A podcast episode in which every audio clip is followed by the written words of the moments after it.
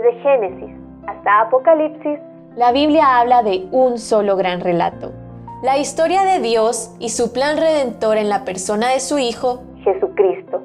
Te invitamos a escuchar este extracto de la Biblia devocional centrada en Cristo, presentada por Lifeway Mujeres y Biblias Holman. Ofrenda por el pecado. Levítico 4, 1 al 21.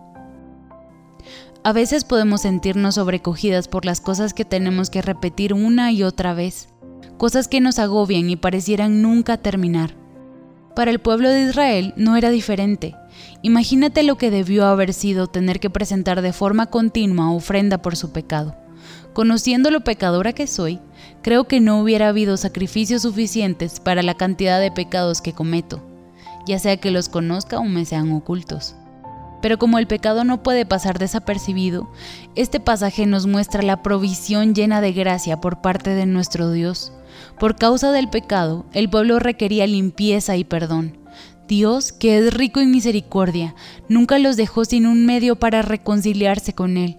A través de la sangre derramada de una vida inocente, como un acto simbólico de sustitución, el animal recibía las consecuencias del pecado, y el pecado del culpable era perdonado.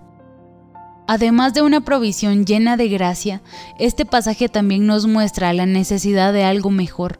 Este animal inocente que recibía el castigo por el pecado era un anuncio de la muerte de nuestro Señor Jesucristo, quien de forma voluntaria y sin haber cometido pecado alguno, se hizo a sí mismo ofrenda por el pecado en lugar del culpable. La ofrenda por el pecado sería temporal hasta que fuera hecha una expiación eterna y completamente definitiva. Esto se cumple en la sangre de Jesucristo, el Cordero de Dios. Su obra en la cruz a nuestro favor fue hecha una sola vez y para siempre. No necesitamos más corderos, no necesitamos otro mediador, porque ahora Él es nuestro mediador de un nuevo pacto que provee el perdón de pecados y nos reconcilia con Dios. Cristo ha pagado por nosotras la pena por el pecado. Si sientes que tus pecados son demasiado grandes, recuerda que no hay pecado que su gracia no pueda alcanzar. Nuestras faltas son muchas, pero su gracia es mayor siempre.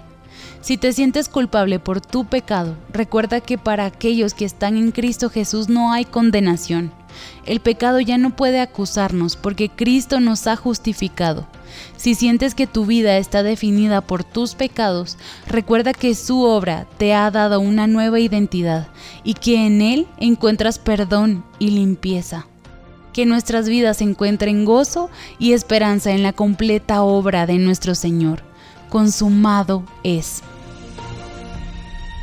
Para conocer más recursos relacionados a esta gran historia, visita www.centradaencristo.com.